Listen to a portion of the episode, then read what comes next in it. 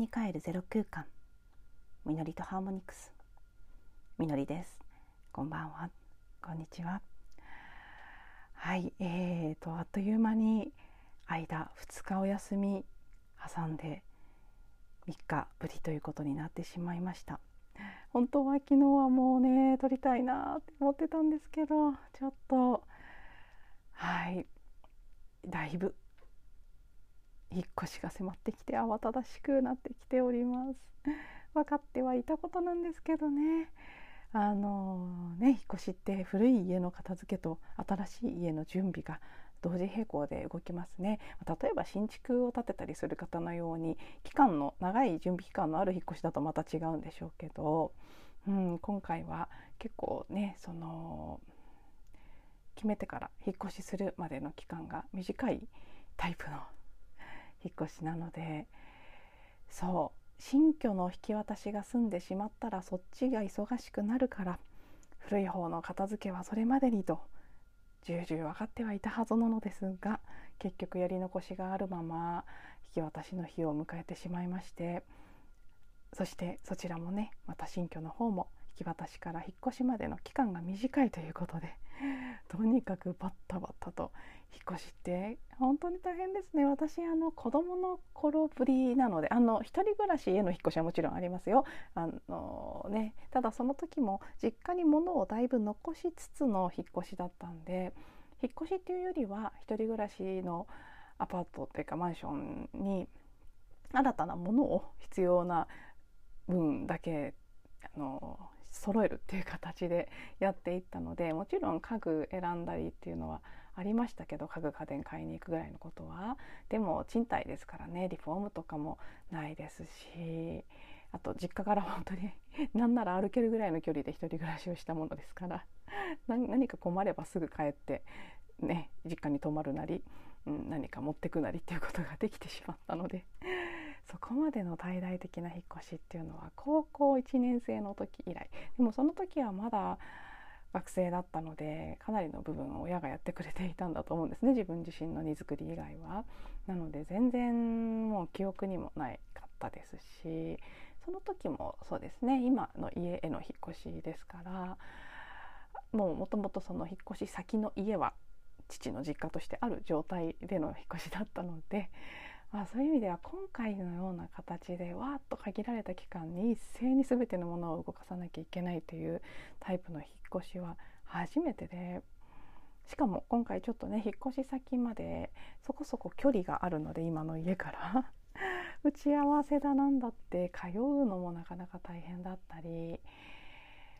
結構ね慣れないことが多かったりもして毎日もうぐるぐるしてますね。考えなきゃいけないこと決めなきゃいけないこと段取りしなきゃいけないこと実際動かなきゃいけないこといっぱい迫ってくる中でもう常に頭が動いてしまってるので休みたいな休ませたいなと思ってもついつい考え続けてしまうのでそうやってね日中思考過多な状態で過ごすと結構睡眠が浅くなったりもしますよね。なのですごくこう朝早く起きてしまったりなんとなく寝てる間もぐるぐると脳が動いてるような休まらない状態であったりということで まあ何せ本当にてんやわんやとしております。そんなわけでそしてねあのこの数日とっても私の感覚でいうとエネルギー的に荒れていた感じがしました。昨日も一昨日も相当だったと思っています。うん。あのそうですね。特に昨日かなすごく怒ってる人に出会う機会も多くってあの一昨日と一昨日お話ししたのかなそのエピソードとは打って変わって昨日一昨日その前ですね。その時はねタクシーの運転手さんが親切で感動して癒されてなんていうお話だったんですけど一昨日は逆にあれ昨日ごめんなさいもう日付がぐちゃぐちゃになってますね。昨日は逆にうんあのえって思うようなねちょっとツンケンした態度をタクシーの運転手さんにされたりとかあとこれは私は直接じゃないんですけど我が家にあの古い仏壇の回収に来たヤマトの配送の方がすごい感じが悪かったらしくて。でそのことをね帰ってから何回も聞かされるっていうことで結構なこう激しい、うん、ものがいろんな人を通して集合意識から立ち上がってきてるのかななんていうことを感じる日でもありました。私も結構ね昨日はそういった形で出かけてからもどっちかっていうと疲れるエネルギー感にまみれる時間が多かったのでうん結構私自身もどっと疲れが出て荒れてしまった感じもあってちょっとねナーバスになったりヒステリックになったりしていた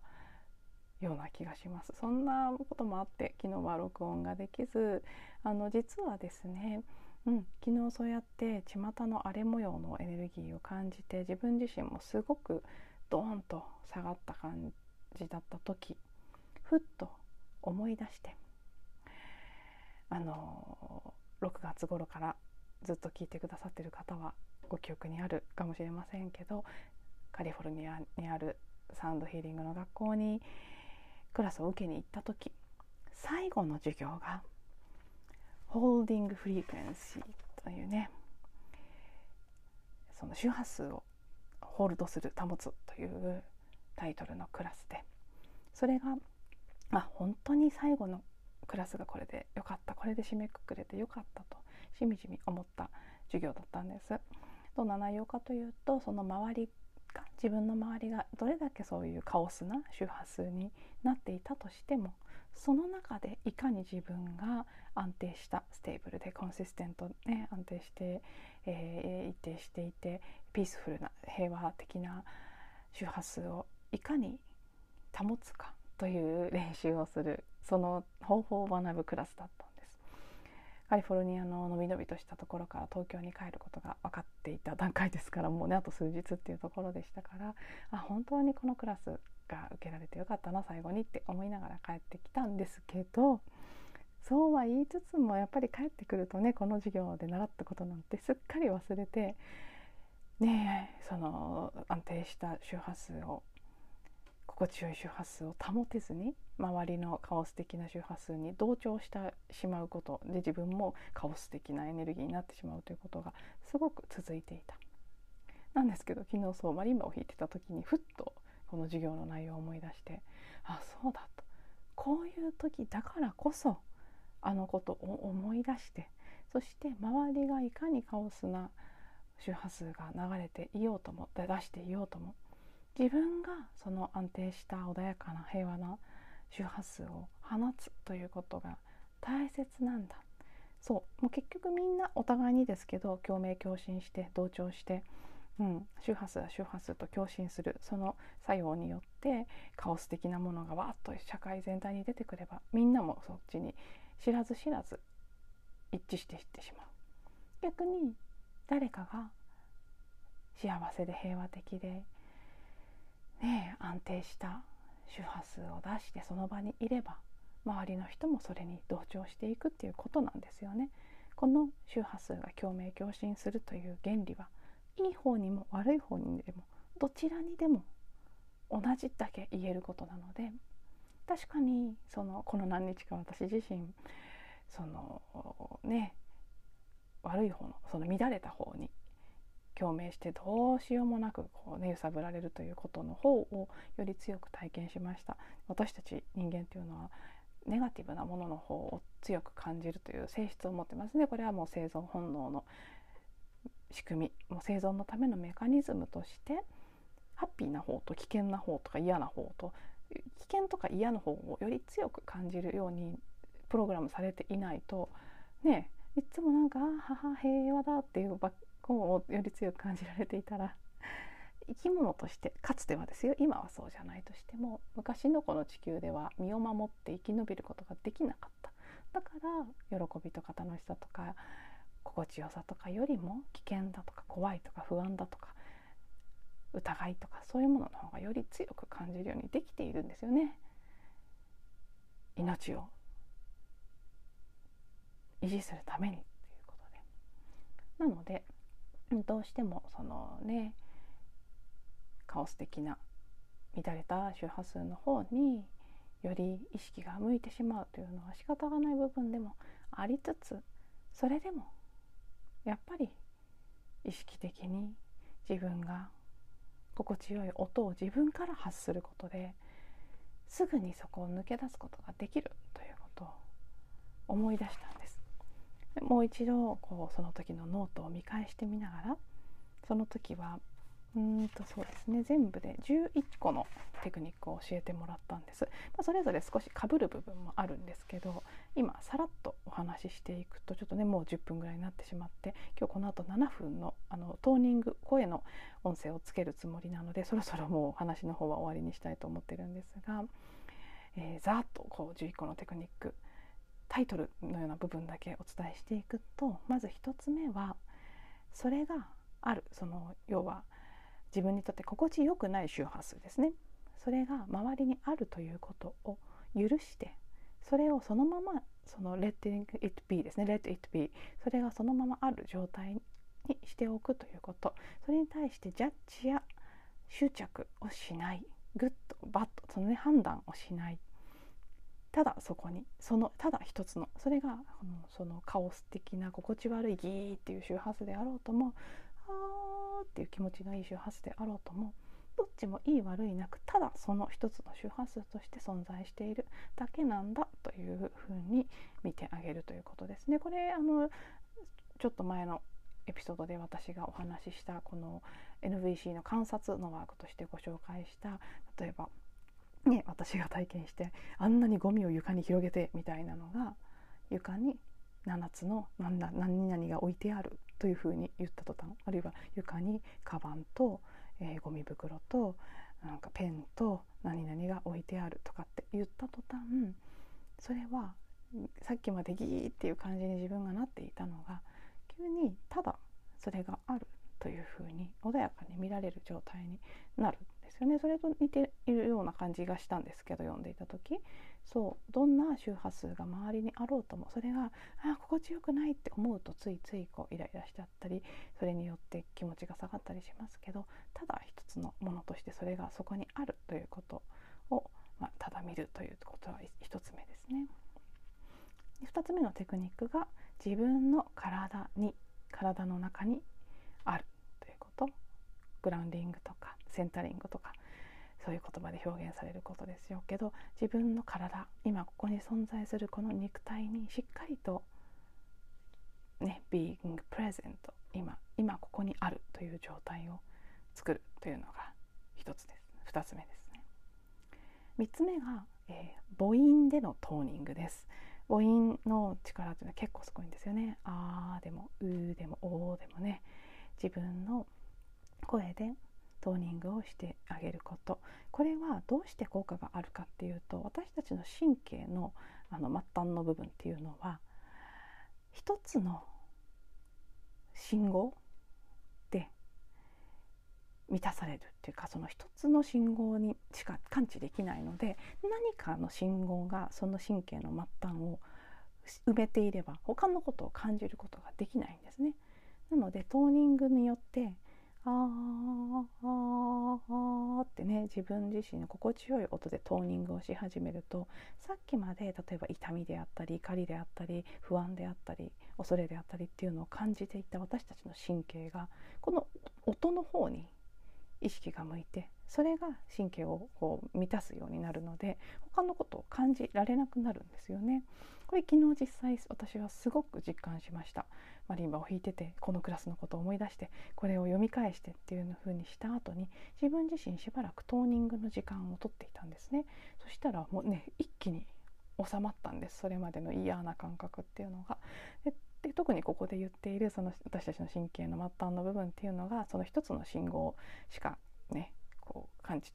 できないということ一つ信号が入ると他のことを感じなくなるっていうことがリアルに自分の体感覚として実感できたんですね。ということはですよ周りのことにどんなに惑わされようがそれによって嫌な気分にさせられようがもうその瞬間気がついて自分の中で心地よい音を自分に向けてトーニングしてあげるということをした途端すぐにそっちに意識はもう向くんですそっちで上書きすることができる。もうこれは本当に誰でもできる簡単で効果的なツールというかねテクニックで素晴らしいなって改めて思ったんですけど。なのでまずね是非あのそんな風にしてみたいなと思われる方は今度何かこう嫌なことがあったり不安なことがあったりして気持ちが乱れたような時周波数が下がってきたななんて感じた時にはただもう自分の出したい音出したい母音どんなものであれ、うん、自分自身に向かって自分の体が欲しがっている音をトーニングして浴びせてあげる。上手に歌おうとか思う必要もなくただトーニングですね。してあげるっていうのはすごくいいんじゃないかなと思うのでおすすめです。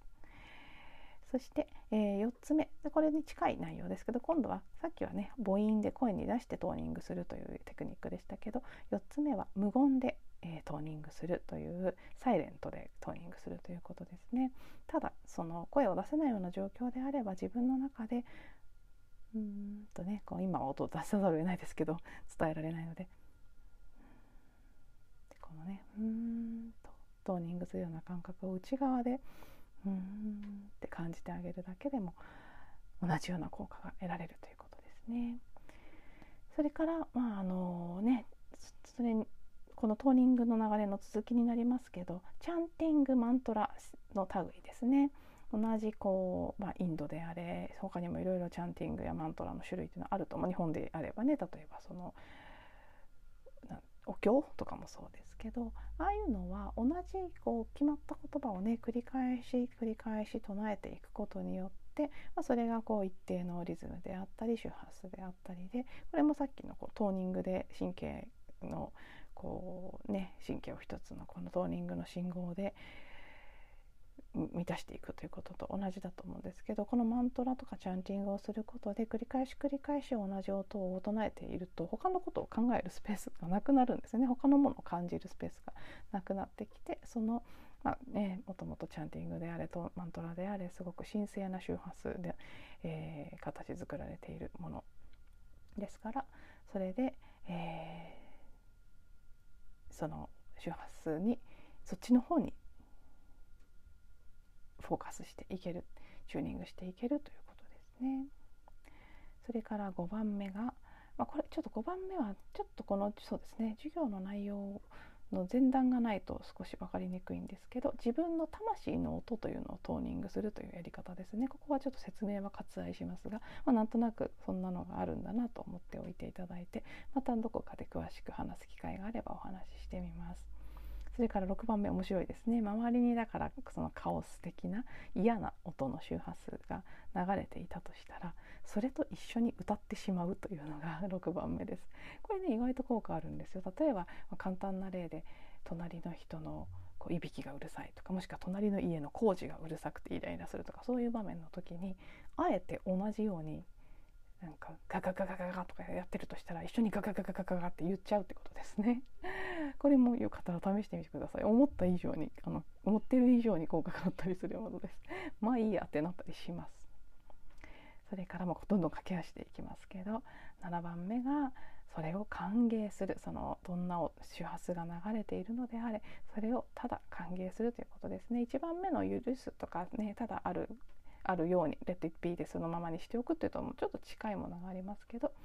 うん、なんであれそれがここにあるということを歓迎するというとこが7番目のテクニックで8番目が感謝ですね。どんなものでも感謝で、えー、まあ、例えばどんなふうに感謝できるかって言ったら私であればホーポノポノのクリーニングの機械だというふうに思うことで感謝の状態になることができるっていうのはよくありますね。周りでどんなに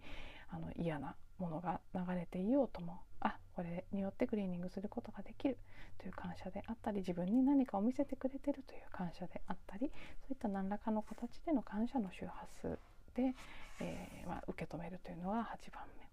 9番目はちょっと近いですけどコンパッションですね。慈悲自愛周りで何か良くないことが起きていたとしてもそれは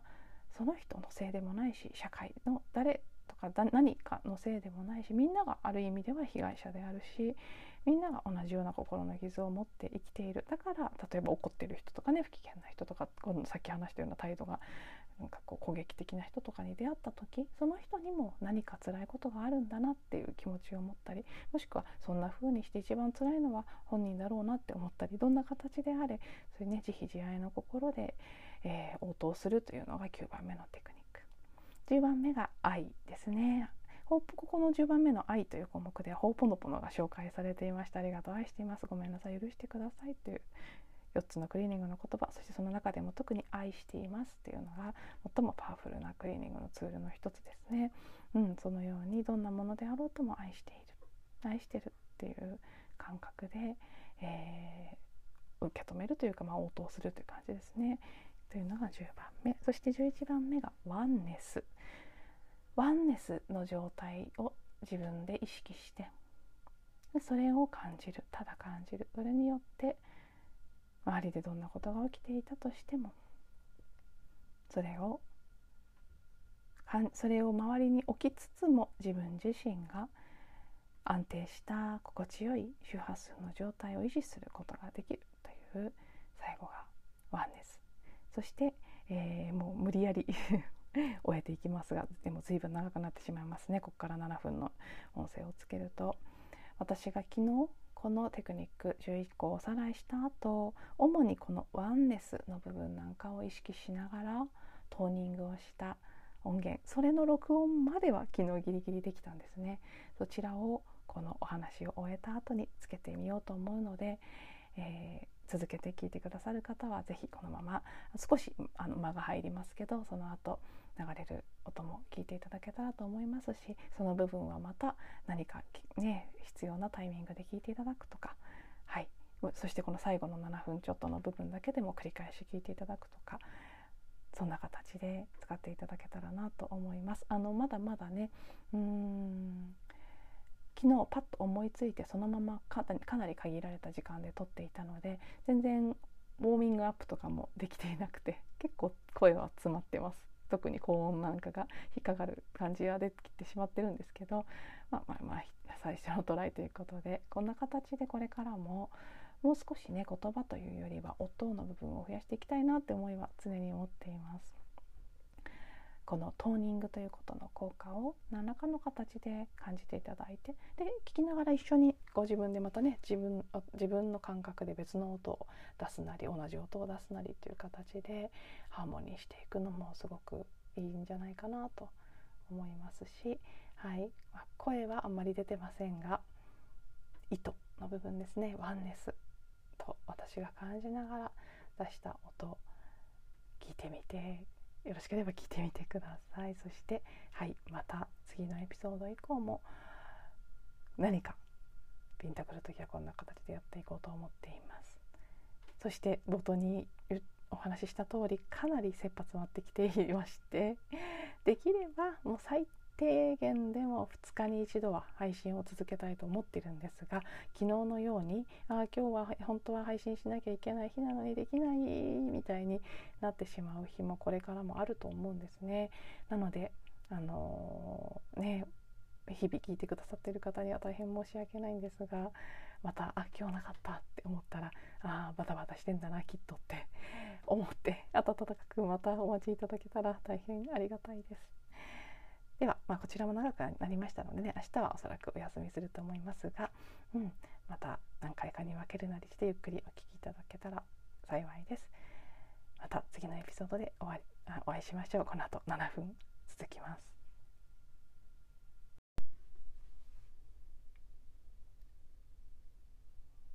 Oh.